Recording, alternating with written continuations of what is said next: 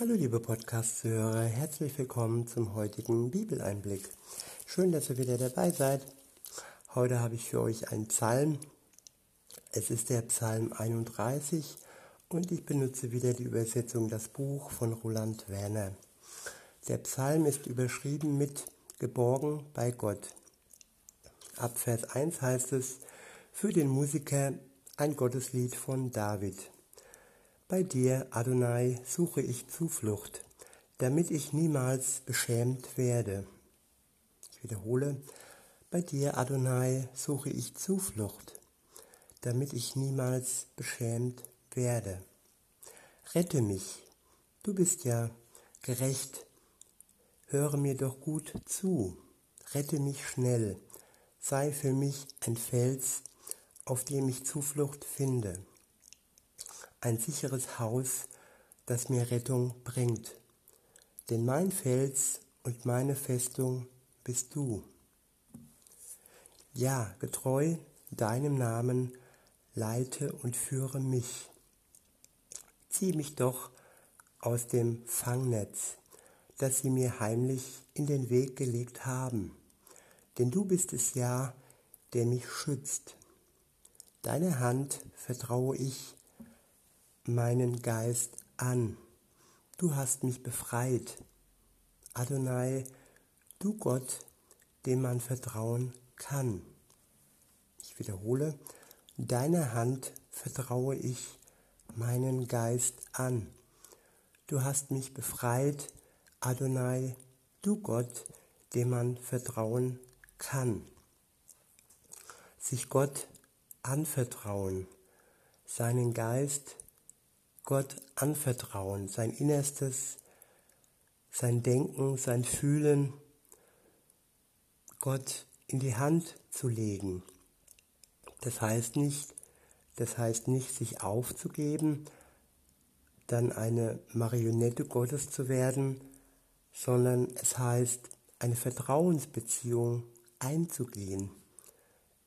Und, und in einer Beziehung ist man niemals Sklave des anderen. In einer Beziehung bekommt man viel und gibt freiwillig viel zurück. Und in der Beziehung Gottes ist es so, dass man vieles gibt, was man auch bekommen hat. Man bekommt in einem riesengroßen Überfluss von Gott Liebe geschenkt, und kann diese Liebe dann auch weitergeben an andere Menschen. Das ist, das ist ähm, anders wie in anderen Beziehungen, wo es in der normalen Beziehung immer darum geht, sich nur um eine Person zu kümmern oder ja, vielleicht auch um die Familie. Es ist ein kleiner geschlossener Raum. Man bekommt, wenn alles gut läuft, was nicht immer so ist, auch von den anderen, von den Kindern, vom Partner viel Liebe und gibt dann davon etwas zurück. Es ist mehr oder weniger so ein Kreislauf. Aber bei der Liebe Gottes zu uns und von uns zu ihm, dann ist es breiter gestreut. Also ich werde zuerst von Gott geliebt und das zuallererst. Also nicht, dass dass ich jetzt hergehe und sage, okay Gott, ich liebe dich jetzt mal und vielleicht kannst du mich ja dann irgendwie zurücklieben, weil ich dich so toll geliebt habe oder weil ich so brav war oder weil ich so viel irgendwie getan habe, gute Wege getan habe. Nein. Und bei der Liebe von Gott zu uns ist es so, dass er uns zuerst geliebt hat, noch bevor wir überhaupt an ihn denken konnten und noch bevor wir, wir wirklich auf den Trichter gekommen sind oder auf den Gedanken gekommen sind, dass es da einen Gott gibt. Und ja, auch da hat er uns schon geliebt und er liebt uns auch, wenn wir uns noch nicht äh, für ihn entschlossen und entschieden haben.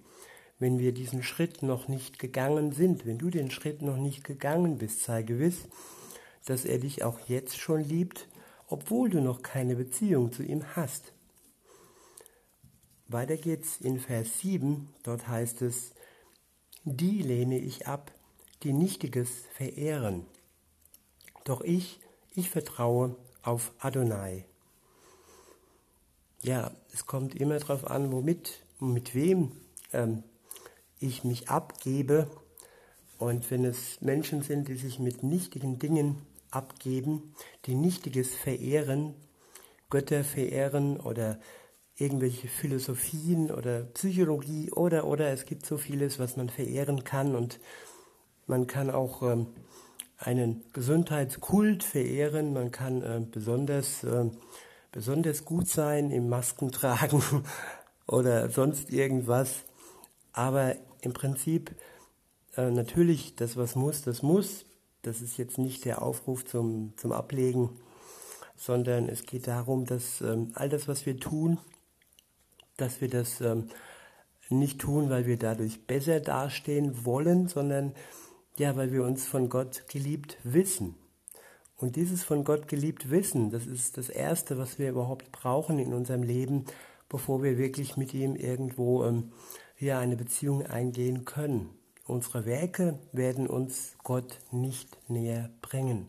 Das ist nur die Gewissheit und der Glaube daran, dass er uns zuerst geliebt hat und aufgrund dieser Liebe, wofür wir Danke sagen können und aufgrund unserer Erlösung, die dann nach der Liebe stattfindet, wo wir sagen, okay, ich habe da noch ein paar Altlasten, ich habe da noch ein paar Dinge, die ich getan habe in meinem Leben, ich habe da noch Schuld, was zwischen mir und Gott steht.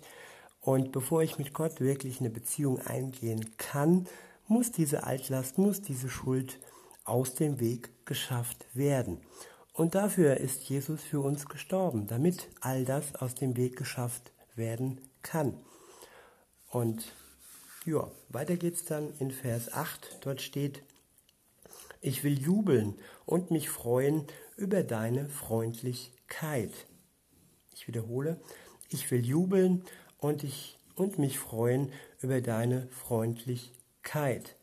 Auch hier keine Tat und keine Aktion von uns, sondern der Jubel steht an erster Stelle und dann die Freude an dem, dass Gott uns gegenüber so freundlich ist. Weiter heißt es, denn auf meine Not hast du geschaut. Du hast mich verstanden in meinen Schwierigkeiten. Ich wiederhole, denn auf meine Not hast du geschaut. Du hast mich verstanden in meinen Schwierigkeiten. Wenn uns einer wirklich zu 100% versteht, dann ist es Gott. Ähm, es gibt so, so Sichtweisen, dass Mann oder Frau sagt, jo, du kannst mich nicht verstehen, weil du bist keine Frau oder bist kein Mann oder du bist nicht äh, äh, Geschlecht B, C, D. Wie viel gibt es da mittlerweile? 60. Und ähm, nun ja, also wenn uns jemand versteht, dann ist es wirklich Gott. Er versteht uns zu 100 Prozent.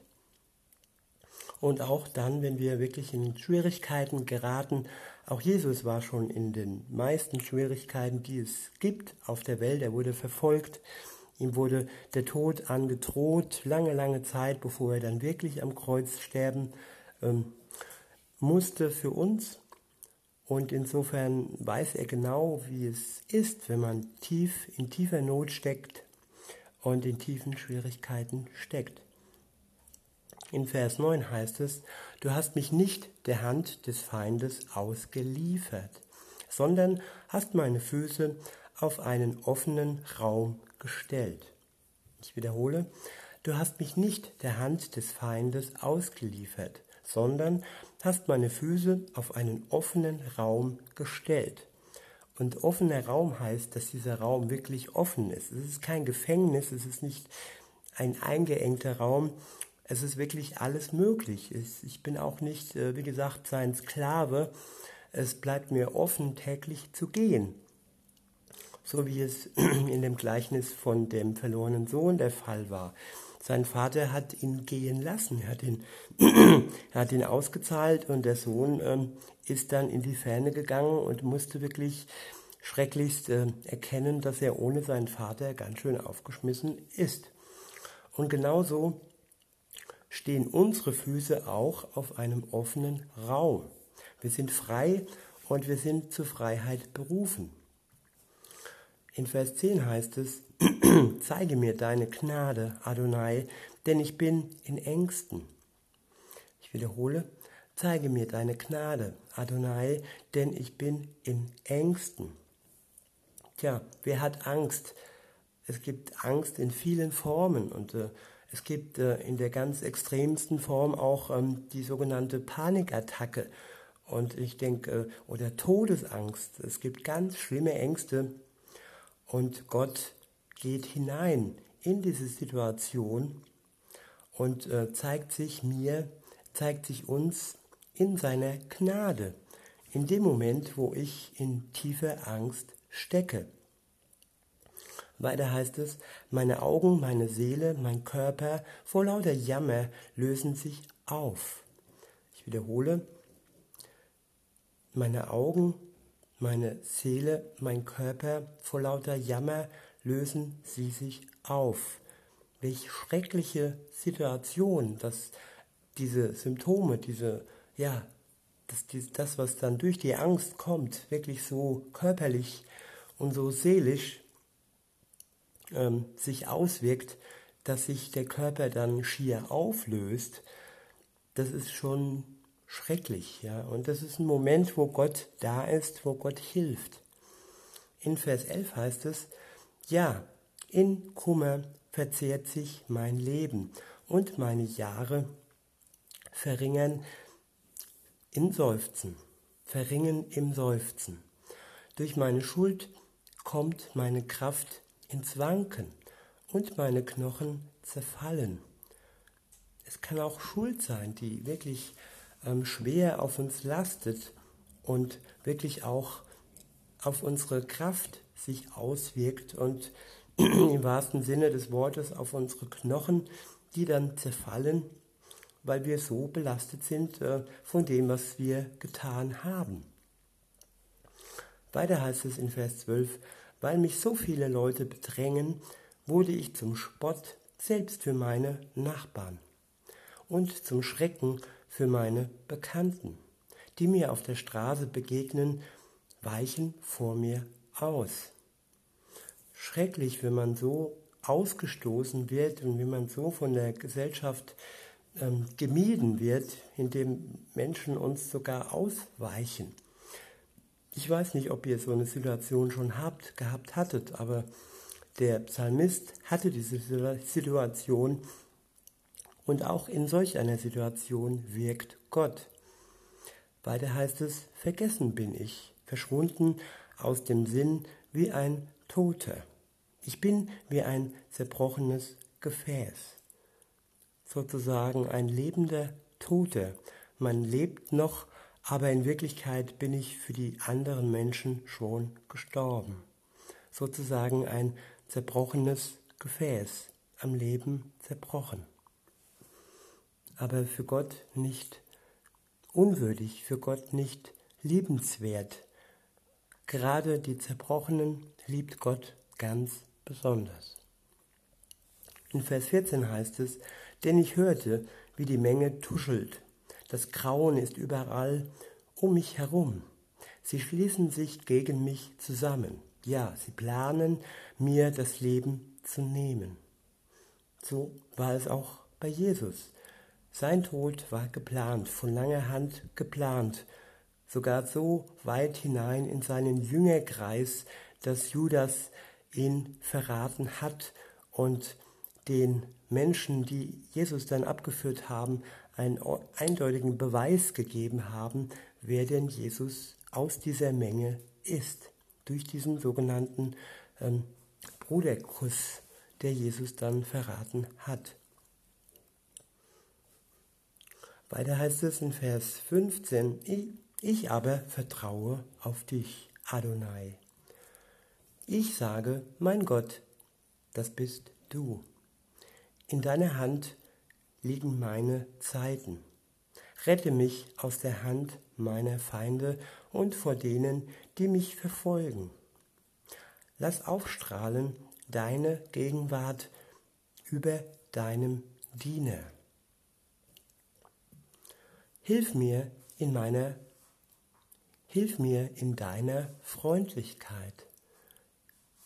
Der Psalmist weiß, dass Gott freundlich ist er sieht sie im Moment nicht, weil er in solch tiefer Not ist, Aber weil er weiß, dass Gott freundlich ist, bittet er ihn, dass Gott ihm hilft aufgrund der Freundlichkeit Gottes.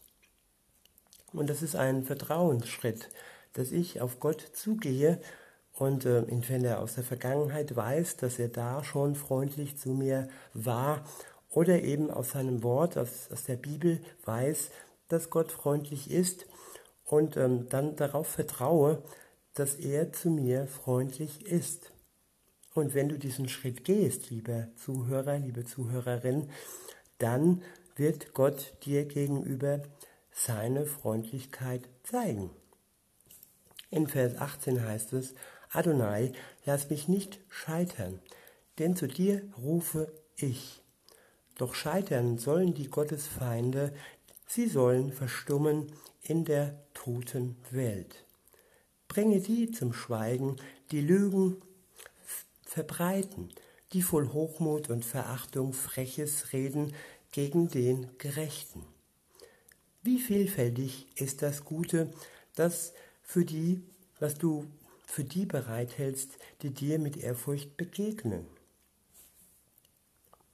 Denen schenkst du es, die bei dir Zuflucht suchen, vor den Menschen. Du verbirgst sie im Schutz deiner Gegenwart, vor den Anschlägen der Leute. Du versteckst sie in einer Hütte, vor der üblen Nachrede.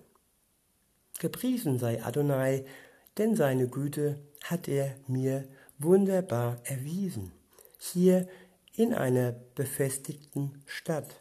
In meiner Verzweiflung dachte ich, ich bin verstoßen vor deinen Augen, doch du hast mein lautes Flehen gehört, als ich zu dir schrie. Man denkt im ersten Moment, man wäre verstoßen von Gott. Aber wenn man das laute Flehen wagt, wenn man Gott anfleht und ihm um Hilfe bittet, dann wird er sich uns zuwenden. Aber wir, wir müssen den ersten äh, Vertrauensschritt tun und laut zu ihm flehen. Nicht, dass er taub wäre, nein, aber aufgrund des lauten Flehens ist es ein Ausdruck von, ja, von Festheit, Bestimmtheit und von einem großen Vertrauen. Weiter heißt es in Vers 24, richtet eure Liebe auf Adonai, all ihr Gottes Freunde, die, die ihm treu sind, behütet Adonai. Doch er zahlt es denen vielfach zurück, die sich anmaßend verhalten. Seid stark und unverzagt. Seid stark und unverzagt sei euer Herz. Alle, die ihr eure Hoffnung setzt auf Adonai. In diesem Sinne wünsche ich uns, dass wir stark sind und unverzagt sind mit unserem Herz und dass wir unsere Hoffnung auf Gott setzen. Er wird uns nicht enttäuschen.